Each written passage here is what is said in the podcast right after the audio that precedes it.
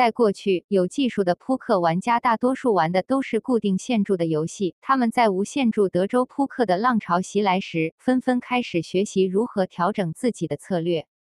然而，到了今天，由于大多数玩家都是先在无限注游戏中磨砺技术，如果他们想在线注游戏中有所斩获的话，就必须学习这项古老的游戏形式。玩德州扑克就上开云体育，最权威的博彩游戏平台。在扑克无限注扑克中，随时记录您和对手在桌上的赌金量十分重要。筹码数量的变化对游戏方式有很大影响。